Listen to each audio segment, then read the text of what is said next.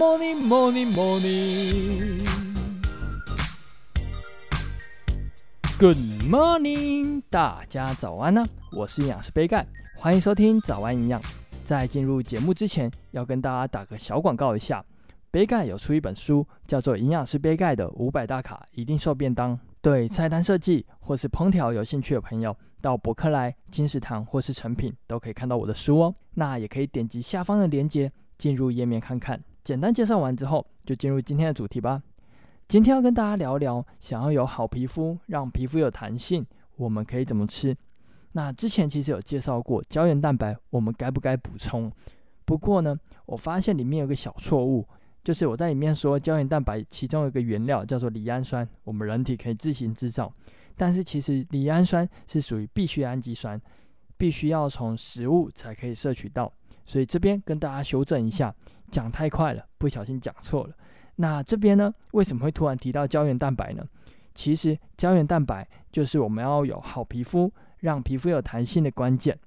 胶原蛋白大多存在于结缔组织当中。它就像弹簧一样，支撑着皮肤的基底层呢，让我们的皮肤有弹性、光滑饱满。那之前我有介绍过，胶原蛋白的原料是甘氨酸、脯氨酸、赖氨酸这三个氨基酸，其中甘氨酸、脯氨酸是我们人体可以自行制造，而赖氨酸必须要靠食物才可以摄取，我们就必须吃赖氨酸含量高的食物，才可以增加胶原蛋白的形成。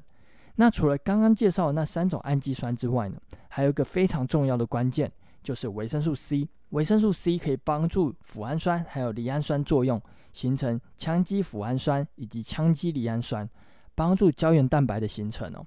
所以从刚刚的介绍中，我们就可以知道，我们必须要多吃几种营养素。第一个就是赖氨酸，再来就是补充维生素 C。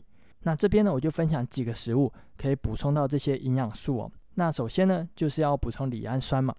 赖氨酸含量高的食物呢，就包括了鸡肉、鱼肉，还有鸡蛋。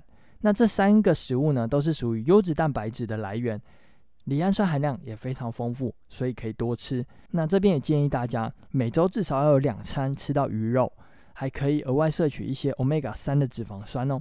那再来呢，就是要补充维生素 C。那补充维生素 C 最好的方法呢，就是多吃蔬菜跟水果。